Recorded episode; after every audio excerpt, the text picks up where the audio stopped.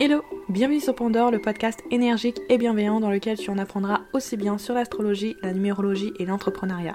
Je m'appelle Gaëlle, je suis coach spirituel et j'aide les femmes à prendre confiance en elles et en leur business.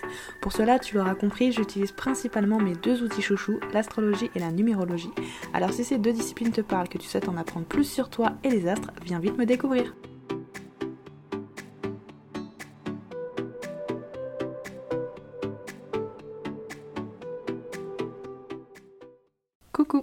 Je te retrouve aujourd'hui pour un nouvel épisode de podcast dans lequel je vais te parler d'astrologie, of course, mais aussi et surtout de la différence entre signe, planète et maison.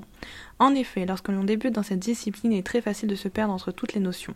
Si bien que j'ai choisi pour ce jour de t'éclairer un peu plus sur tous les éléments d'un thème astral. Pour cela, comme tu t'en doutes, je vais t'expliquer comment se décompose une carte du ciel dans le but de t'aider à mieux comprendre les différents éléments que constitue un thème astral et par la même occasion, pourquoi pas t'aider à mieux lire ton thème astral. Bien évidemment, il faudra quand même passer par les bases. comme d'habitude, tu pourras retrouver mon podcast sur Spotify, Anchor, Google Podcast et Apple Podcast. Donc n'hésite pas à me laisser un petit commentaire. Allez, let's go par ailleurs, comme à chaque fois, avant de commencer l'épisode, je vais te lire un petit retour que j'ai eu concernant un de mes épisodes de podcast, dans le but de remercier la personne qui me l'a écrit. Par conséquent, aujourd'hui ce sera l'avis de Super Lumineuse, bien que je connaisse un peu son prénom. D'ailleurs, si ce n'est pas déjà fait, je peux que t'inviter à aller toi aussi me mettre une note et un commentaire sur Apple Podcast, dans le but de me soutenir, mais surtout de soutenir mon podcast et ainsi le rendre plus visible. Alors, la vie de Superlumineuse me dit Je te découvre et j'adore. Je suis dans le design humain et je trouve que l'astrologie est un complément intéressant vu qu'il y a une belle place aux planètes dans mon activité. Je vais continuer à te suivre car j'adore ce que tu traites par ici. Eh bien, merci à toi, Superlumineuse. Je te rejoins totalement. Le design humain et l'astrologie peuvent être complémentaires, tout comme avec d'autres disciplines. Encore une fois, un grand merci à toi pour ton petit mot et ton soutien. Cela me va droit au cœur. Maintenant que cela est dit, eh bien, nous pouvons passer à l'épisode en tant que tel. Avant de t'expliquer chaque élément du thème astral, il me semble intéressant de t'expliquer comment se décompose une carte du ciel dans le but de t'aiguiller au mieux. Ainsi, les informations que tu dois savoir, eh bien, il y en a plein, mais pour débuter, je vais t'en citer trois et puis au fur et à mesure de l'épisode, je vais commencer à creuser un petit peu pour que tu comprennes un peu mieux les choses. La première chose que tu dois savoir, c'est qu'un thème astral contient tous les signes du zodiaque. C'est-à-dire que dans le langage courant, on a tendance à dire signe du zodiaque pour parler du signe solaire. Or, le signe solaire représente qu'une toute petite partie de ton thème. Ainsi, en fait, ça ne sert à rien de s'appuyer là-dessus parce qu'en fait, lui tout seul ne veut rien dire. C'est l'ensemble de ton thème qui voudra dire quelque chose. Le signe solaire, le signe lunaire ou l'ascendant seul ne veulent rien dire puisqu'en fait, ils fonctionnent en fonction oui, je sais que ça ne veut pas dire grand chose, mais en gros, ton thème astral en fait fonctionne dans sa globalité. Et si on lit les choses et les éléments de manière totalement indépendante les uns des autres, ça ne veut pas forcément dire grand chose et ça va pas va pas mettre en avant eh bien, euh, les, les, choses, enfin les énergies que peut euh, représenter ton thème, etc. Du coup, garde bien à l'esprit qu'un thème astral contient tous les signes du zodiaque, soit 12 signes. Dans un thème astral, il y a également 12 maisons et 10 planètes. Un thème astral peut également avoir des astéroïdes et des points importants à connaître comme la lune noire et les nœuds lunaires. Donc la lune noire et les nœuds lunaires, euh, on les utilise beaucoup plus dans l'astrologie karmique c'est hyper intéressant dans les lectures karmiques d'utiliser ces points-ci, mais c'est vrai que c'est intéressant déjà de, savoir comment on les appelle, et puis euh, c'est toujours intéressant en fait de jeter un œil sur l'ensemble des éléments que constitue un thème, puisque bien quand on s'intéresse à une lecture de thème astral, eh bien on, s'intéresse à tous les éléments qu'il y a sur la carte en fait. Par ailleurs, pour lire un thème, il faut voir la carte du ciel comme un ensemble, comme je te le disais précédemment. Ainsi, chaque axe est important à étudier. Pour cela, il faut prendre en compte que, eh bien, il y a différents angles, l'ascendant, le fond du ciel, le milieu du ciel, le descendant. Il faut également prendre en compte que chaque signe eh bien, a son opposé. Pardon. Et donc du coup, il faut prendre en compte les axes qui vont ensemble. C'est-à-dire que concernant les angles, l'ascendant va avec le descendant le fond du ciel va avec le milieu du ciel. Et concernant les signes, il y a également, euh, par exemple, si je te prends le signe du Gémeaux, eh bien le signe du Gémeaux va avec le euh, Sagittaire, puisque le Sagittaire est le signe opposé au Gémeaux. Et donc du coup, ce qui est intéressant dans un thème astral, c'est de voir les axes, c'est-à-dire l'axe Gémeaux-Sagittaire, pour comprendre en fait ce que cela va mettre en, avant pardon dans le thème et ce que cela peut vouloir dire euh, bah, de, des énergies en fait du thème et de ce qui peut représenter en fait une partie du domaine de vie de la personne ou une partie de sa personnalité, etc. Par exemple, si tu as des planètes dans le signe du Gémeaux et dans le signe du Sagittaire, c'est-à-dire que, eh bien, ça veut dire que potentiellement cet axe est activé et donc du coup, l'axe Gémeaux-Sagittaire sera peut-être important pour toi dans ton incarnation. Autrement dit, l'axe Gémeaux-Sagittaire parle de tout ce qui est apprentissage, voyage, découverte, euh, communication, euh, étranger, etc., etc. Donc voilà, chaque axe veut dire quelque chose et donc du coup c'est intéressant de prendre l'axe dans son dans sa globalité, pardon, et pas prendre le signe tout seul, bien que au début c'est sûr qu'il faut passer par euh, les signes, enfin les différents éléments de manière individuelle pour mieux les intégrer, mais après petit à petit il faut intégrer aussi bah, les différents axes, les différents éléments ensemble pour comprendre de manière globale le thème. Pour terminer, il y a également les maisons à prendre en compte et il faut prendre également l'axe des maisons parce que comme je te l'ai dit, la carte du ciel en fait fonctionne dans sa globalité, fonctionne comme un ensemble, ensemble pardon. Et euh, si tu as déjà regardé une carte du ciel sur internet, tu sais que déjà le thème astral fonctionne comme un comme euh, euh, un rond. En fait, c'est un rond, c'est comme un rond et c'est cyclique. C'est-à-dire que ce qui est en haut va refléter ce qui est en bas, et ce qui est à gauche va refléter ce qui est à droite, etc., etc. Ainsi, eh bien, quand on parle des maisons, eh bien, si on prend la maison 1, eh bien, il y aura forcément la maison 7 qui sera aussi intéressante à les regarder parce que quand une planète ou quelque chose est important dans la maison 1, la maison, enfin, la maison 7 sera aussi activée puisque en fait, on fonctionne en, fonction d'axes, comme je te l'ai dit. Euh, dans un thème, c'est l'axe 1-7 qui sera activé et qu'il faudra regarder et comprendre pour comprendre en fait comment la personne, par exemple, fonctionne de manière individuelle et avec les autres. Parce que l'axe 1-7 représente l'individualité, l'affirmation de soi et le rapport à l'autre, les associations, les unions.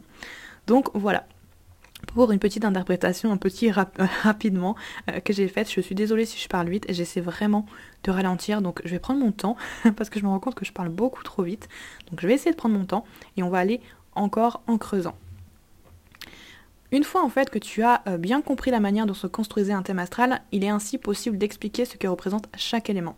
Ainsi à présent je vais t'expliquer respectivement ce que représentent les signes, les planètes et les maisons au sein d'un thème pour que tu comprennes un peu mieux ce que chaque élément déjà veut dire, mais aussi comment les éléments fonctionnent entre eux. De cette manière, en fait, tu seras beaucoup plus euh, sensible à euh, voir le thème dans sa globalité et non pas voir le thème comme quelque chose de fixe, figé dans le temps aussi et qui euh, fonctionne de manière individuelle, c'est-à-dire chaque élément ne fonctionne pas individuellement, et donc du coup ce sera beaucoup plus facile pour toi de le voir. Donc pour commencer, on va commencer avec les signes. Donc comme explicité précédemment, il faut prendre le thème astral dans sa globalité. Si tu veux, pour te donner une image, chaque élément du thème crée une partition de musique. Ainsi, chaque placement viendra communiquer avec les autres dans le but de dévoiler des belles notes de musique. Oui, oui, j'aime bien la musique. C'est pour ça que j'utilise cette métaphore. De ce fait, pour comprendre au mieux un thème, il faut avoir connaissance de ce que représente l'ensemble des éléments. Donc quand je parle d'éléments, je parle aussi bien des signes, des maisons, des planètes, des aspects, etc. De ce fait, nous allons, euh, nous allons pardon, commencer avec les signes du zodiaque. Eh bien, les signes du zodiaque représentent chacun un archétype, autrement dit un modèle type de la conscience humaine. Autrement dit, encore une fois, c'est un modèle type euh, d'une sorte d'une personnalité par exemple. C'est-à-dire que bien, on sait très bien que dans le monde il y a beaucoup de personnalités euh, qui existe, eh bien chaque signe va représenter un type de personnalité euh, qui, puisse exister. Pardon. Ainsi, selon le signe, l'archétype ne sera pas le même et viendra apporter une tonalité différente concernant le caractère et la personnalité ou la conscience humaine de la personne.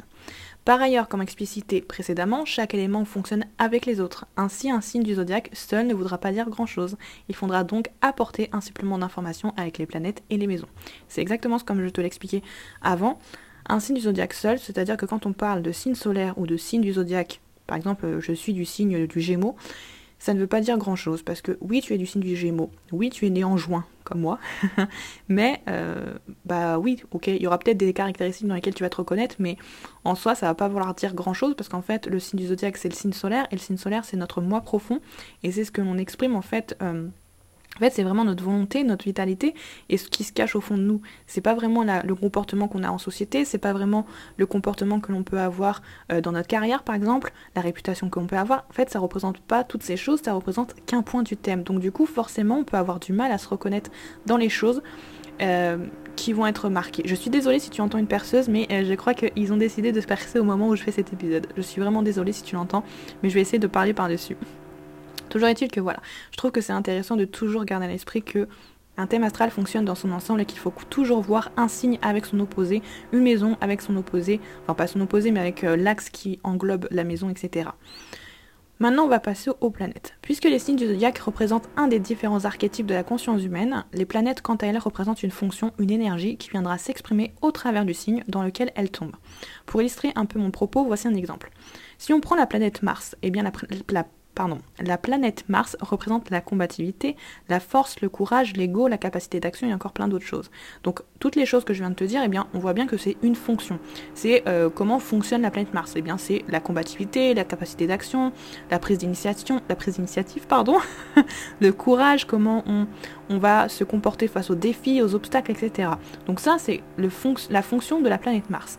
Maintenant, si on prend Mars dans le signe du Gémeaux, ça va donner autre chose, puisque Mars dans le signe du Gémeaux, ça va représenter une capacité d'action avant tout dirigée dans les échanges et la communication. Pourquoi? Eh bien parce que le signe du Gémeaux est un signe d'air, et les signes d'air, et majoritairement le signe du Gémeaux, représentent la communication, les échanges, la mobilité, euh, l'apprentissage, etc. Donc du coup, Mars, au sein de ce signe, viendra apporter une nuance à la manière dont euh, la fonction va s'exprimer. C'est-à-dire que l'énergie et la fonction de la planète s'exprimera différemment. En Gémeaux, on voit bien que ça s'exprimera au niveau des échanges, de la communication, de la mobilité, etc. On pourra avoir une personne qui est beaucoup plus euh, comment dire, active, dynamique, qui aime parler, qui aime, qui aime apprendre beaucoup de choses. Alors que si on prend un Mars dans un signe par exemple comme le Bélier, eh bien l'énergie sera beaucoup plus fougueuse, beaucoup plus pionnière, beaucoup plus passionnée, et donc du coup on sera beaucoup plus dans une, dans, dans une énergie d'élément feu, c'est-à-dire dans une énergie où eh bien, euh, bien la planète Mars en fait va pouvoir s'exprimer de manière forte, puisque eh bien, comme on peut le voir, la planète Mars représente vraiment la combativité, la force, le courage. Donc quand on fait un rapport par rapport je, dis beaucoup de mots qui veulent dire la même chose, je suis vraiment désolée.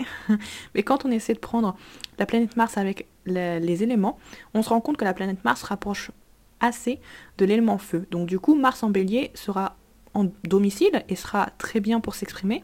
Par ailleurs, euh, un Mars en poisson aura un peu plus de mal parce que la planète Mars, comme c'est une énergie beaucoup plus feu, beaucoup plus fougueuse, en poisson étant donné que c'est dans une énergie beaucoup plus aquatique, sensible, réceptive, l'énergie de Mars sera un peu plus difficile à intégrer, même s'il est possible en fait d'avoir un Mars en poisson et euh, d'avoir une capacité d'action énorme, mais la capacité d'action ne sera pas mise dans la même euh, chose que euh, qu'on peut avoir avec un Mars en bélier. C'est-à-dire qu'un Mars en poisson, son énergie sera beaucoup plus tournée par exemple vers le soin à l'autre, l'aide à l'autre, un idéal par exemple, la spiritualité, mais euh, ne sera pas forcément tourné comme un Mars en bélier vers euh, la création de, ses propres règles, le côté prise d'initiation, prise d'initiative, etc. Ce ne sera pas du tout la même façon dont l'énergie sera exprimée, mais c'est toujours intéressant de le savoir. Donc voilà pour ce petit exemple.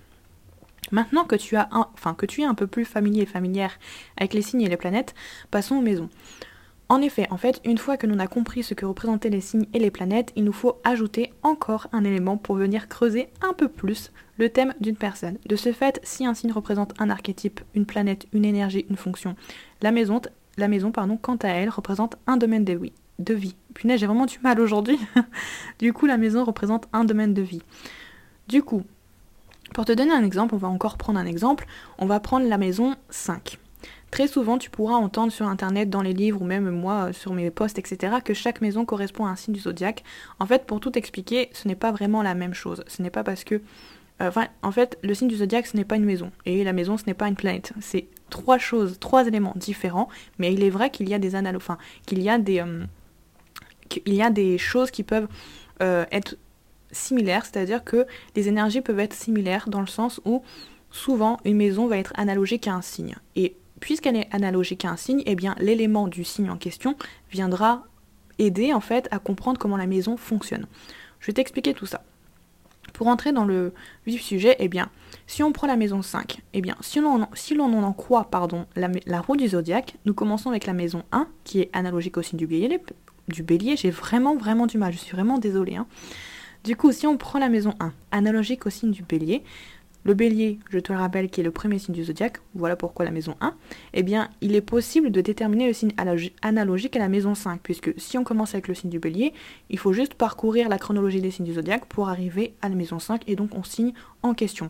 Donc la maison 1, c'est le bélier, la maison 2, le taureau, parce que le taureau, c'est le deuxième signe du zodiaque, la maison 3, c'est le gémeaux, parce que le gémeaux, c'est le troisième signe du zodiaque, etc., etc. Donc pour la maison 5, eh bien, c'est elle est analogique au signe du lion.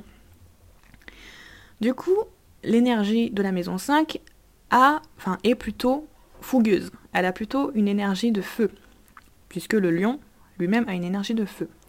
Par conséquent, la maison 5 représentera tout ce qui appartient aux créations, aux passions, aux hobbies, aux enfants aussi, mais euh, et aux amours, bien évidemment. Parce que le lion, c'est aussi le cœur, c'est aussi l'amour, l'amour de manière euh, beaucoup plus forte. C'est l'amour pas inconditionnel, mais c'est un amour euh, pas absolu non plus, mais c'est l'amour, voilà, l'amour avec un grand A, on va dire.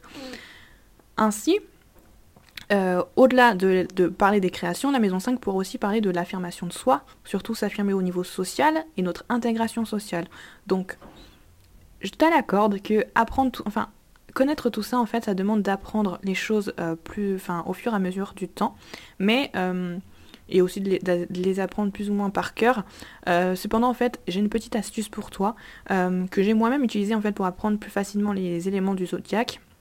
Surtout les éléments que qui composent un thème astral, c'est qu'en fait j'associais souvent un mot-clé à un élément, c'est-à-dire que je pouvais associer euh, un mot-clé à tel signe, j'associais par exemple, je sais pas, je dis n'importe quoi, mais pour le signe du, bah, du, lion par exemple, bah, on prend le lion, j'associais le signe passion, le signe dynamisme, j'associe aussi le mot-clé, euh, je sais pas moi, euh, euh, qu'est-ce que je peux, qu'est-ce que j'ai dit, passion, oui, amour, je peux aussi associer au, lion le mot-clé actif, souvent on va dire dans le négatif égocentrique, mais c'est plutôt l'ego, c'est-à-dire que c'est l'individualité qui s'exprime.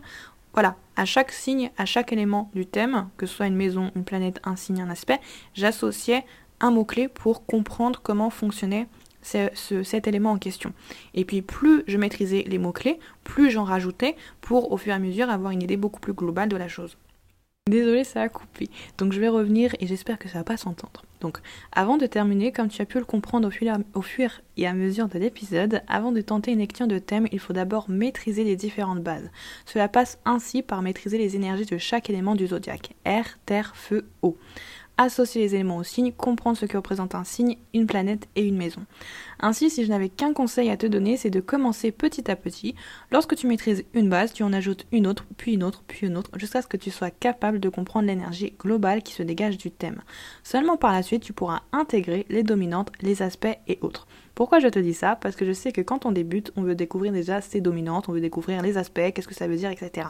Sauf que non, tu peux pas commencer par comprendre les dominantes si tu comprends pas déjà l'énergie euh, des éléments, et ça n'a pas de sens. Donc du coup, il faut commencer petit. Commence en bas, c'est pas grave, prends ton temps. Il y a beaucoup de livres, il y a beaucoup de contenu sur internet maintenant que tu peux trouver sur l'astrologie.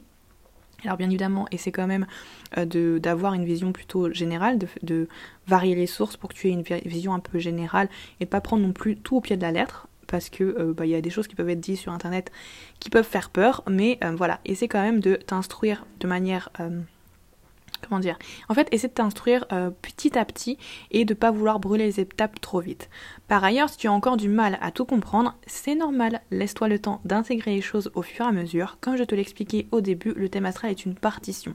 Ainsi, pour apprendre à lire une partition de musique, il faut d'abord comprendre ce que représente chaque élément pour ensuite les associer les uns avec les autres dans le but de faire une belle musique. Alors ne sois pas pressé, prends le temps d'apprendre. Pour toute autre question, n'hésite surtout pas à me laisser enfin à me les poser pardon, en DM sur Instagram ou à m'envoyer un mail sur formation.athena.fr. Je te répondrai généralement assez vite. Je te remercie de m'avoir écouté et je te dis du coup à très vite.